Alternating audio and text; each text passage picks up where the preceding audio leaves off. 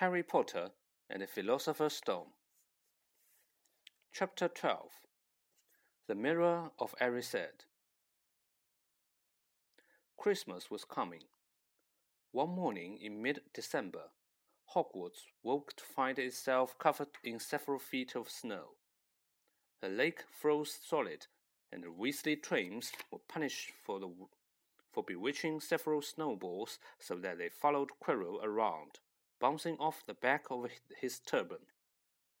The few owls that managed to battle their way through the stormy sky to deliver mail had to be nursed back to health by Hagrid before they could fly off again.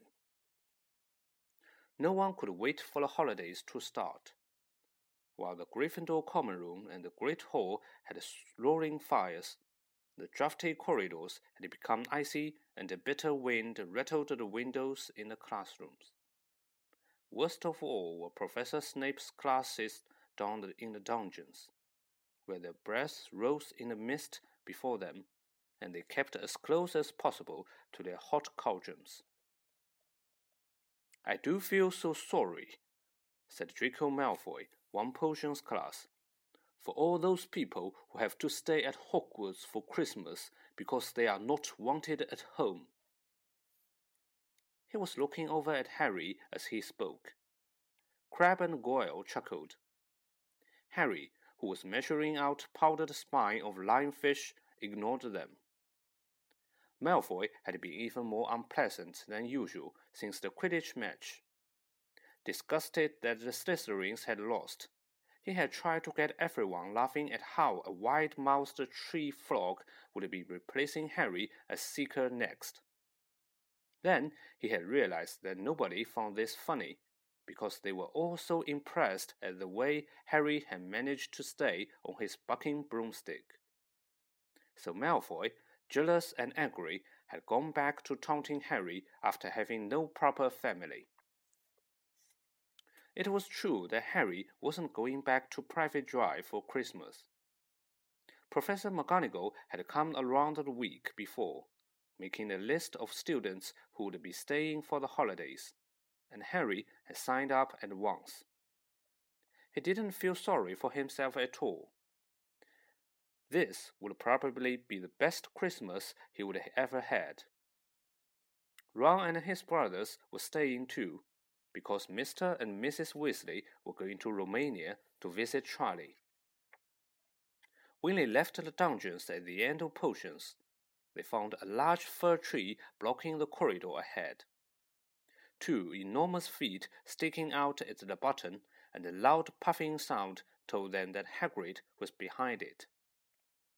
Hi, Hagrid. Want any help? Ron asked, sticking his head through the branches. Nah, I'm all right. Thanks, Ron. Would you mind moving out of the way? Came Malfoy's cold jaw from behind them. Are you trying to earn some extra money, Weasley? Hoping to be gamekeeper yourself when you leave Hogwarts, I suppose. That hut of Hagrid's must seem like a palace compared to what your family used to. Ron dived at Malfoy just as Snape came up the stairs. Weasley? Ron let go of the front of Malfoy's robes.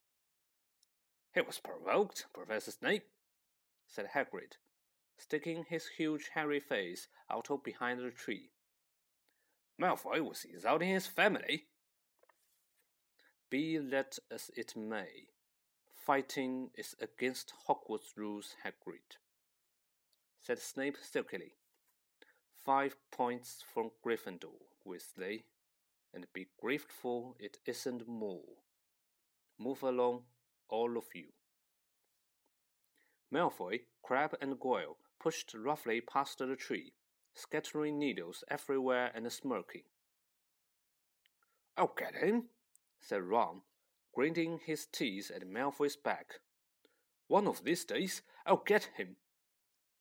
I hate them both, said Harry, Malfoy and Snape. Come on, cheer up. It's nearly Christmas, said Hagrid. Tell you what, come with me and see the Great Hall. Looks a treat.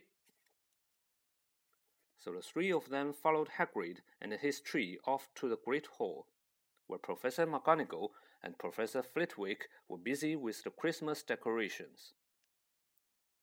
Ah, Hagrid, the last tree, put it in the far corner, would you? The hall looked spectacular. Festoons of holly and mistletoe hung all around the walls, and no less than twelve towering Christmas trees stood around the room, some sparkling with tiny icicles, some glittering with hundreds of candles. How many days you got left until your holidays? Just one, said Hermione. And that reminds me, Harry, Ron, we've got half an hour before lunch. We should be in the library. Oh, yeah, you're right, said Ron tearing his eyes away from Professor Flitwick, who had golden hub bubbles blossoming out of his wand, and was trailing them over the branches of the new tree. Library, said Hagrid, following them out of the hall. Just before, just before the holidays? Be keen, aren't you? Oh, we're not working, Harry told him brightly. Ever since you mentioned Nicholas Flamel, we've been trying to find out who he is. You what? Hagrid looked shocked. Listen here. I've told you, drop it. It's nothing to you with the dog's guarding. We just want to know who Nicholas Flamel is, that's all, said Hermione. Unless you would like to tell us and save us the trouble, Harry added. We must have been through hundreds of books already, and we can't find him anywhere. Just give us a hint. I know I've read his name somewhere. I'm saying nothing, said Hagrid flatly. Just have to find out for ourselves then, said Ron, and they left Hagrid looking disgruntled and hurried off to the library. They had indeed been searching books for Flamel's name ever since Hagrid had let it slip. Because how else were they going to find out what Snape was trying to steal? The trouble was, it was very hard to know where to begin, not knowing what Flamel might have done to get himself into a book. He wasn't in great wizards of the twentieth century, or notable magical names of our time. He was missing too from important modern magical discoveries and the study of recent developments in wizardry. And then, of course, there was the sheer size of the library. Tens of thousands of books, thousands of shelves, shelves, hundreds of narrow rows. Hermione took out a list of subjects and titles she had decided to search, while Ron strolled off round down a row of books and started pulling them off the shelves at random. Harry wandered over to the restricted section. He had been wondering for a while if Flamel wasn't somewhere in there. Unfortunately, you needed a specially signed note from one of the teachers to look in any of the restricted books, and knew, and he knew he would never get one. These were the books containing powerful dark magic never taught at Hogwarts, and only read by older students studying advanced defense against the dark arts. What are you looking for, boy? Nothing, said Harry. Madame the librarian, brandished a feather dust at him. You'd better get out, then. Go on. Out. Wishing he had been a bit quicker at blinking up some story, Harry left the library.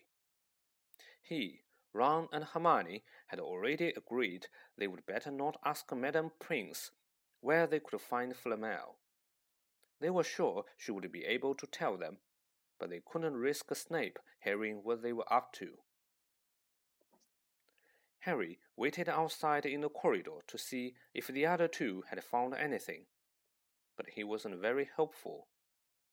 They had been looking for two weeks after all, but as they only had odd moments between lessons, it wasn't surprising they had found nothing. What they really needed was a nice long search without Madame Pince breathing down their necks. Five minutes later, Ron and Hermione joined him, shaking their heads. They went off to lunch. You will keep looking while I'm away, won't you? said Hermione. And send me an owl if you find anything. And you could ask your parents if they know who Flamel is, said Ron. It'll be safe to ask them. Very safe, as they are both dentists, said Hermione. Once the holiday had started, Ron and Harry were having too good a time to think about about Flamel. They had a dormitory to themselves, and the common room was far emptier than usual. So they were able to get the good armchairs by the fire. They sat by the hour, eating anything they could spare on the roasting, toasting fork bread, English muffins, marshmallows, and plotting ways of getting Malfoy expelled, which were fun to talk talk about, even if they wouldn't work. Ron also started teaching Harry wizard chess. This was exactly like Muggle chess, except that the figures were alive, which made it a lot like directing troops in battle. Ron's set was very old and battered. Like everything else he owned, it had once belonged to someone else in his family. In this case, his grandfather. However, old chessmen won't draw back at all. Ron knew them so well he never had trouble getting them to do what he wanted. Harry played with chessman Seamus Finnigan had lent him, and they didn't trust him at all. He wasn't a very good player yet, and they kept shouting different bits of advice at him, which was confusing. Don't send me there! Can't you see the knights? Send him! We can afford to lose him. On Christmas Eve, Harry went to bed looking forward to the next day for the food and the fun but not expecting any presents at all. When he woke early in the morning, however, the first thing he saw was a small pile of packages at the foot of his bed. Merry Christmas, said Ron sleepily as Harry scrambled out of bed and put on his bathrobe. You too, said Harry. Will you look at this? I've got some presents. What did you expect? Turnips? said Ron, turning to his own pile, which was a lot bigger than Harry's. Harry picked up the top parcel. It was wrapped in thick brown paper and scrawled across it was to Harry from Hagrid. Inside was a roughly cut wooden flute. Hagrid had obviously whittled it himself. Harry blew it. It sounded a bit like a now. A second, very small parcel contained a note. We received your message and enclosed your Christmas present from Uncle Vernon and Aunt Petunia. Taped to the note was a fifty pence piece. That's friendly, said Harry. Ron, however, was fascinated by the fifty pence. Weird, he said. What a shape! This money? You can keep it, said Harry, laughing at how pleased Ron was. Hagrid and my aunt and uncle. So who sent these? Oh, I think I know who that one's from, said Ron, turning a bit pink and pointing to a very lumpy parcel. My mom? I told her you didn't expect any presents and. Oh no! he groaned. She's made you a Weasley sweater. Harry had torn open the parcel to find a thick, hand knitted sweater in emerald green and a large box of homemade fudge. Every year she makes us a sweater, said Ron, unwrapping his own. And mine's always maroon. It's really nice of her, said Harry, trying the fudge, which was very tasty. His next present also contained a candy a large box of chocolate frogs from Hermione. This only left one puzzle. Harry picked it up and felt it. It was very light. He unwrapped it. Something fluid and silvery gray went slithering to the floor where it lay in the gleaming folds. Ron gasped. I've heard of those, he said in a hushed voice, dropping the box of every flavor beans he had gotten from Hermione. If that's what I think it is, they're really rare and really valuable. What is it? Harry picked the shining, slippery clothes off the floor. It was strange to the touch, like water woven into material. It's an invisibility cloak, said Ron, a look of awe on his face. I'm sure it is. Try it on. Harry threw the cloak around his shoulders, and Ron gave a yell. It is! Look down! Harry looked down at his feet, but they were gone. He dashed to the mirror. Sure enough, his reflection looked back at him, just his head suspended in mid-air, his body completely invisible. He pulled the cloak over his head, and his reflection vanished completely. There's a note, said Ron suddenly. A note fell off out of it. Harry pulled off the cloak and seized the letter. Written in narrow, loopy writing he had never seen before were the following words Your father left this in my possession before he died.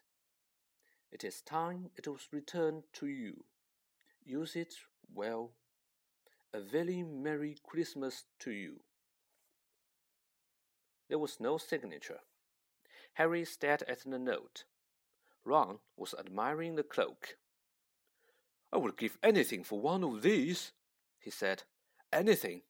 What's the matter? Nothing, said Harry. He felt very strange. Who had sent the cloak? Has it really once belonged to his father? Before he could say or think anything else, the dormitory door was flung open and Fred and George Weasley bounded in. Harry stuffed the cloak quickly out of sight. He didn't feel like sharing it with anyone else yet. Merry Christmas! Hey, look! Harry's got a Weasley sweater too. Fred and George were wearing blue sweaters, one with a large yellow F on it, the other a G. Harry's is better than ours, though, said Fred, holding up Harry's sweater. She obviously makes more of an effort if you are not family. Why aren't you wearing yours, Ron? George demanded. Come on, get it on. They're lovely and warm. I hate maroon, Ron moaned half-heartedly as he pulled it over his head. You haven't got a letter on yours, George observed. I suppose she thinks you don't forget your name, but we're not stupid. We know we're called Gred and Forge. What's all this noise? Percy Weasley stuck his head through the door, looking disapproving. He had clearly gotten halfway through unwrapping his presents as he, too, carried a lumpy sweater over his arm, which Fred seized. P for prefect. Get it on, Percy. Come on. We're all wearing ours. Even Harry got one. I don't want, said Percy thickly, as the twins forced the sweater over his head, knocking his glasses askew. And you're not sitting with the prefects today either, said George. Christmas is a time for family. The frog matched Percy from the room, his arms pinned to his side by his sweater.